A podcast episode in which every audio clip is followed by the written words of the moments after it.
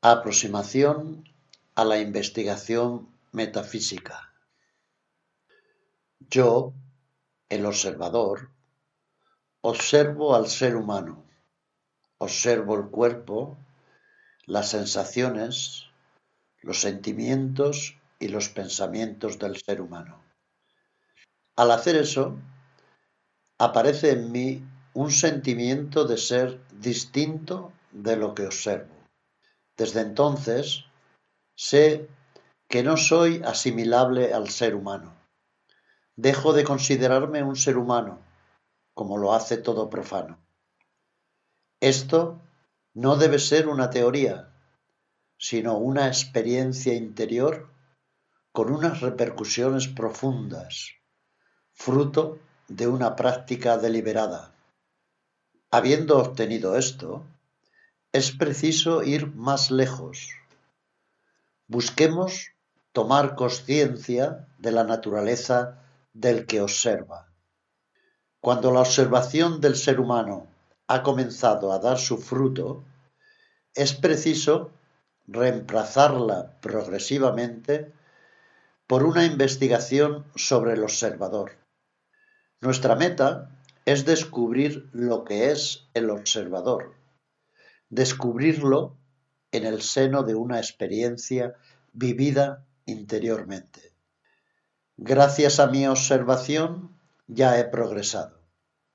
Sé que no soy ni el cuerpo ni la mente. El cuerpo y la mente son simples objetos de mi observación. Si sé eso verdaderamente, ya se producen profundas modificaciones. En mi sentimiento de existencia ya no existe mi cuerpo, sino el cuerpo. Ya no existen mis sentimientos, mis concepciones, mis esperanzas, mis deseos, mis miedos, sino sentimientos, concepciones, esperanzas, deseos y miedos. Dejo de apropiarme ficticiamente de lo que no es más que un producto particularizado de la naturaleza en sus aspectos físicos y psíquicos. Para dejar definitivamente de apropiarme ficticiamente del cuerpo y de la mente del ser humano, es preciso que haga un esfuerzo constante de rectificación, mediante el cual resisto a la tendencia identificadora de la mente, pues en definitiva, lo que constato en el curso del trabajo interior es que formular pensamientos como mi cuerpo, mis pensamientos, no corresponde a una constatación de hecho. Al contrario, el análisis atento de los hechos me lleva a constatar claramente que este cuerpo no es mío. No es mío, pues yo no lo he creado, y su creación no ha dependido de mí en absoluto. No es mío, pues está regido por un determinismo completamente independiente de mi voluntad, determinismo que lo ata a la naturaleza que lo ha engendrado y a la que pertenece, determinismo a causa del cual el cuerpo enferma y muere sin consultarme. El cuerpo, por tanto, es un extraño para mí. De igual manera, el pensamiento no es mío. Las estructuras de la mente son el producto de la especie y de la época.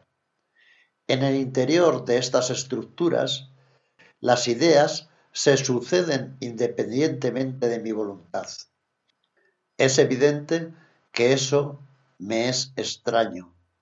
El hecho de que yo pueda, según mi voluntad, pensar en algo levantar la mano derecha o la izquierda no es en ningún caso una prueba de propiedad. Esta es la prueba de que poseo una influencia limitada sobre el cuerpo y la mente, que en este mismo instante son percibidos por mí. De igual forma y por repercusión, el ser humano tiene una cierta influencia sobre los objetos que le rodean. Puede limpiar, ensuciar o estropear una mesa. Puede desplazarla de un sitio a otro o cortarla en mil pedazos.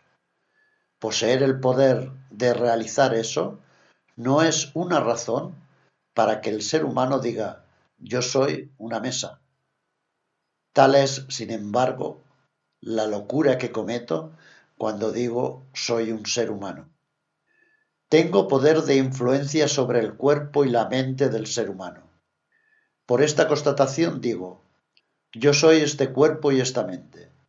Es completamente absurdo. Por lo tanto, la identificación con el cuerpo y con la mente no es, como se lo imaginan los profanos, la constatación de un hecho, la identificación con el cuerpo y con la mente es un simple pensamiento, una simple concepción que no reposa en nada real y que está desprovista de todo fundamento. Habiendo comprendido lo que no soy, es preciso comprender lo que soy. Yo soy el observador. Pero este observador, ¿qué es? Para descubrirlo, debemos hacernos una serie de preguntas. Pero no debemos intentar responder a estas preguntas por medio de una dialéctica mental. Es preciso intentar responderlas por medio de la experiencia resultante de la sensibilidad interior.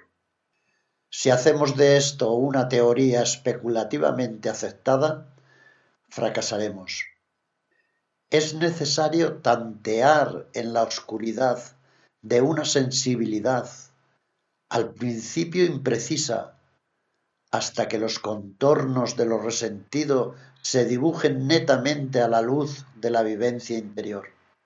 Intentemos percibir interiormente lo que es el observador, estableciendo una comparación entre él y lo que es observado. El mundo que observo está lleno de ruidos múltiples. El observador que percibe estos ruidos es ruidoso o silencioso. Cerramos los ojos y nos hacemos interiormente esta pregunta, intentando no razonar, sino sentir interiormente la respuesta. Busquemos constatar en nuestra delicada sensibilidad introspectiva si aquel que en este mismo instante observa es ruidoso o bien silencioso. Realicemos este ejercicio y los que vienen después repetidas veces, hasta que la naturaleza del espectador nos sea conocida por medio de una experiencia y una percepción fuerte y sólida.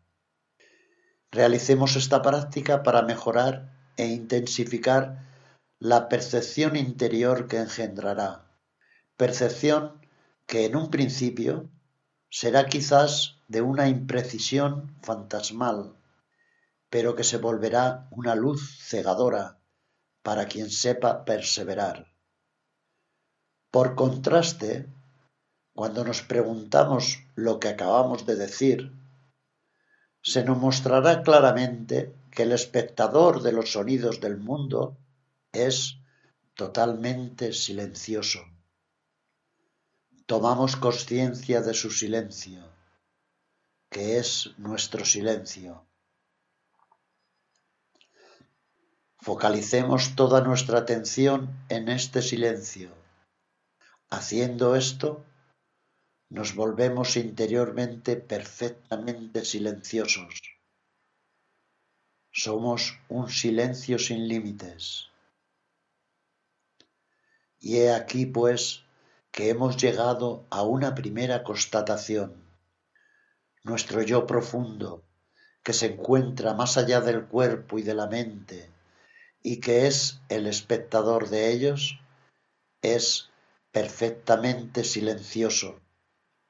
Como nuestra constatación no es la consecuencia de una simple deducción especulativa, ella se acompaña de una capacidad de experiencia correspondiente. Así será para todo lo que descubriremos por este método. En adelante, gracias a la habilidad que resulta de una práctica asidua y regular, en todo lugar y en toda circunstancia, nos volveremos capaces de entrar en nuestro silencio interior. Cualesquiera que sean los ruidos que golpeen nuestros oídos, y sin que esto constituya ninguna molestia, podremos conocer la beatífica experiencia de un inalterable silencio interior. Continuemos nuestra investigación sobre las características de nuestro ser profundo y preguntémonos de nuevo, ¿el mundo que percibo está habitado por diversas formas? Yo, el observador silencioso que percibe esta diversidad de forma, ¿tengo alguna forma o no la tengo? Cerramos los ojos y preguntémonos. Busquemos percibir interiormente la forma o la ausencia de forma del observador.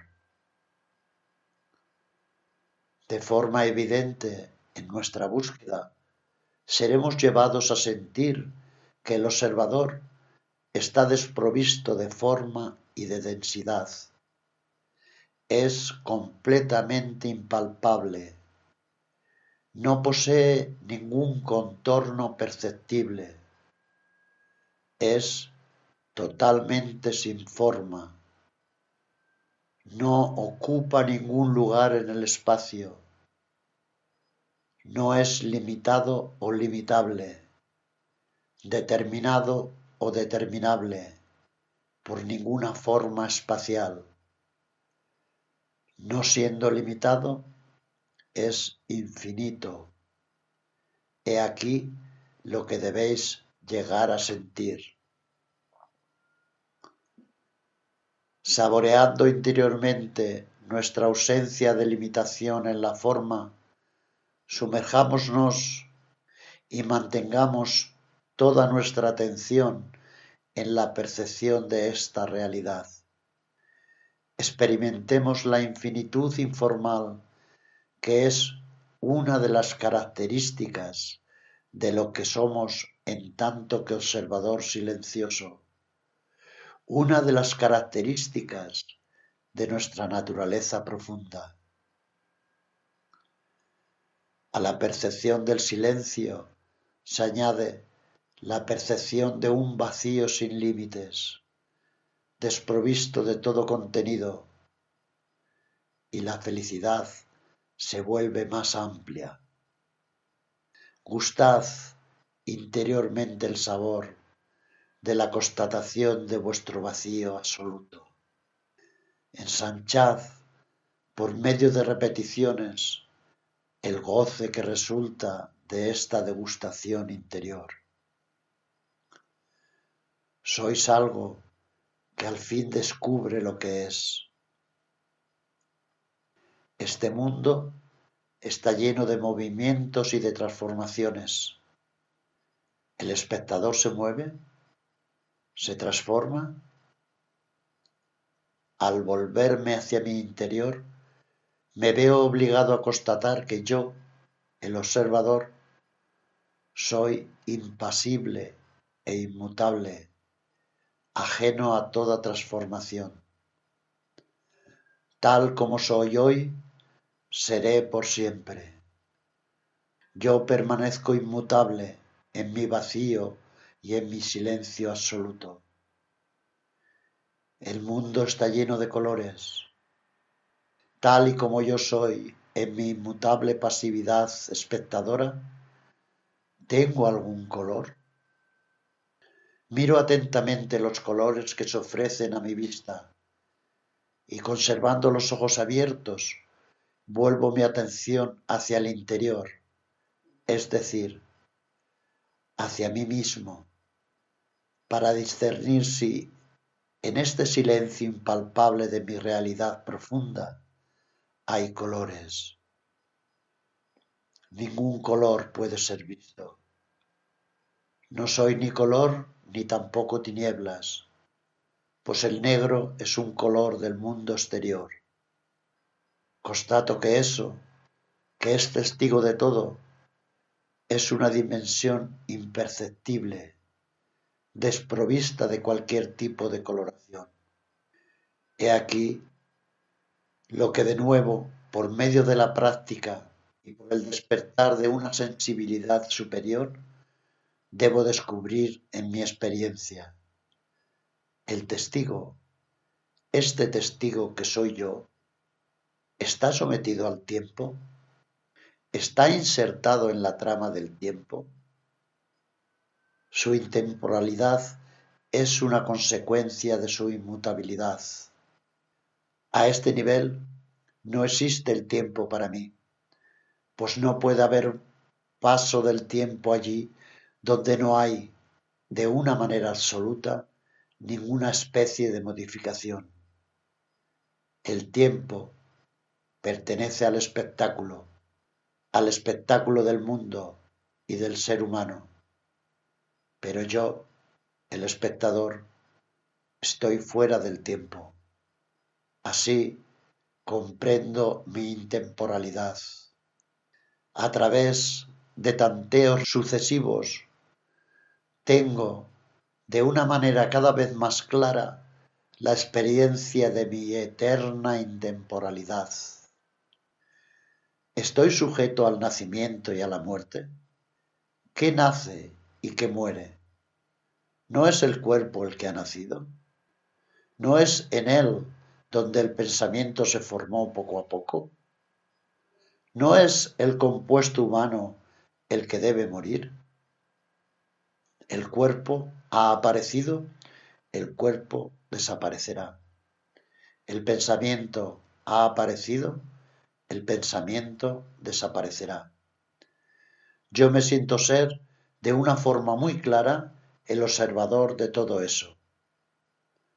Sintiéndome ser el observador de lo que ha aparecido y que debe desaparecer, comprendo muy claramente que yo nunca he nacido y que no tengo ninguna posibilidad de morir. En mi inmutabilidad no tengo ni comienzo ni fin, ni nacimiento ni fallecimiento. ¿Qué representa el ser humano para mí? Es un espectáculo. Es, además, el espectáculo que en este mismo instante continúo contemplando. Este espectáculo ha tenido un comienzo y tendrá un final. Yo soy el espectador. Por la aberración del pensamiento identificador, nos tomamos por el espectáculo. En realidad, no estamos integrados en el límite, la duración y las vicisitudes de ningún espectáculo. Ahora sabemos quiénes somos. Sabemos que somos este ser silencioso, incorpóreo, sin forma, impalpable, incoloro, luminoso e intemporal, que permanece inmutable detrás del cuerpo y de la mente. Somos esta presencia fuera del tiempo, espectadora de todo, no encadenada al mundo, libre y eterna. Somos esta presencia que es vacuidad total, ausencia de limitación y ausencia de rasgos particulares. Ahora sabemos lo que significa la iniciación y el despertar. Ser iniciado es ser introducido en la comprensión y la experiencia de eso. Estar despierto es permanecer conscientes del sí, del sí mismo, y no perderse en la identificación con el ser humano. Lo que nosotros somos verdaderamente, eso que ha sido llamado alma, en su sentido más elevado, pues el alma superior, distinta del alma en sentido psicológico, es imagen, reflejo y una parcela de Dios. Eso ha sido llamado el sí, Atman. El sí, Atman, es indisociable del absoluto, Brahman. Aquel que conoce su alma, conoce a Dios, pues el alma es la presencia de Dios en el hombre. Aquel que conoce su alma alcanza la cima del universo. Para él ya no hay nada que conocer. Posee el Budi, la iluminación en la que las limitaciones individuales se aniquilan en la inefabilidad y la inconmensurabilidad trascendente absoluta de lo divino, que ha sido llamado nirvana. Aquel que conoce su alma encuentra el reino que había perdido. Es un hijo pródigo que vuelve a casa de su Padre Celestial. La beatitud le es dada en herencia.